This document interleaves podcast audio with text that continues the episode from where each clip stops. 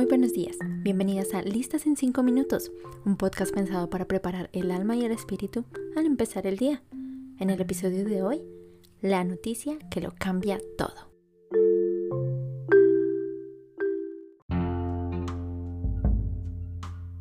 Por el título, ustedes se pueden imaginar que he encontrado el antídoto del coronavirus. Pero no, no soy científico ni médico. Sin embargo, sí quiero presentarte un antídoto. Pero este es para un mal que es peor que el COVID-19. Un mal que ya teníamos hace rato. Así que como en todo discurso científico, primero quisiera mostrarte el mal que este antídoto ataca, pues no tendría sentido crear una medicina para un mal que no existe. Este mal es tan antiguo que existe desde la creación del mundo y es tan perverso que han convertido esa misma creación en el mundo que conocemos hoy. Es tan malo y tan astuto que nos esclaviza y nos hace creer que somos libres al practicarlo. Es tan astuto que su promotor lo populariza más y más para convencernos que no es tan malo después de todo.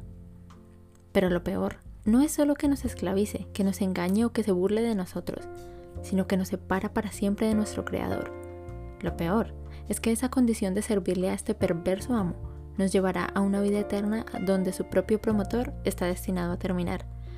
Ese lugar que no queremos mencionar. Ese que se llama infierno. Sí, señoras y señores, ese mal que ha quejado a la humanidad por años y que ha causado todo tipo de estragos en el mundo, se llama pecado.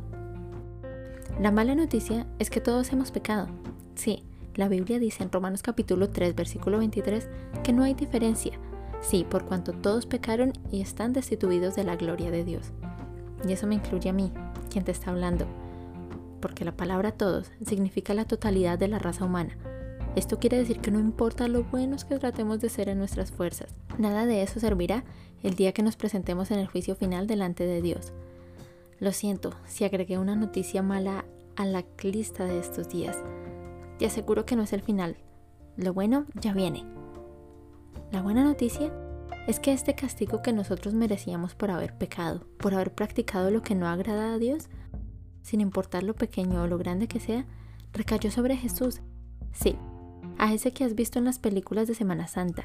A él no lo mataron, él entregó su vida. No fue un héroe incomprendido o solo un maestro que vino a alimentar a los pobres y le mataron en su misión. Su principal misión en esta tierra no fue arrebatada, sino que apenas comenzaba. Esa fue morir.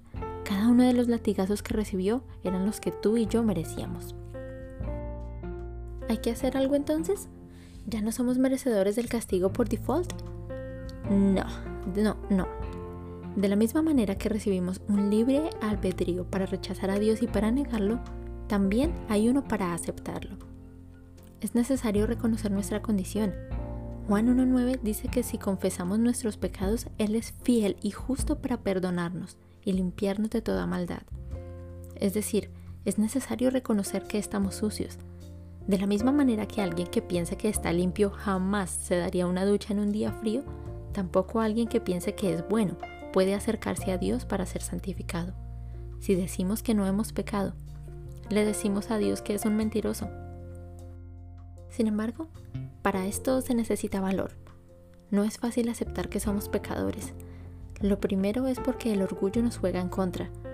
Lo segundo es porque ese amo malvado llamado pecado nos hace creer que así estamos bien, haciéndonos olvidar que esta vida no es lo único que existe, que el comamos y bebamos que mañana moriremos tiene consecuencias y consecuencias eternas. Una vez hayas reconocido tu condición y hayas decidido aceptar el sacrificio que Él hizo por ti, entonces ya no serás una persona más, normalita, un objeto de la creación, el error de tus padres o el número de la estadística. Serás un hijo de Dios. Sí, porque solo son hijos quienes al reconocer su condición deciden volver a aquel que les dio la vida. De esa manera, ya no importará si encuentran la cura del coronavirus mañana o en un mes, no importará si no te alcanza la vida para hacer ese viaje que tanto has soñado o comprar la casa que no tuviste, porque ahora tienes un Padre que se encarga de ti y así como te amó para librarte del castigo, estará contigo de ahora en adelante. Si estás listo para tomar esa decisión hoy, te podría guiar en una oración, pero creo que tú puedes hacer la que tú quieras, reconociendo que has pecado, que has hecho lo malo y que necesitas recibir el perdón del Padre a través de Jesús, que quieres cambiar tu mentalidad y que necesitas, realmente necesitas de Él para empezar esa nueva vida que tanto anhelas y que no has conseguido en tus fuerzas. Una vida donde no importa ni siquiera morir.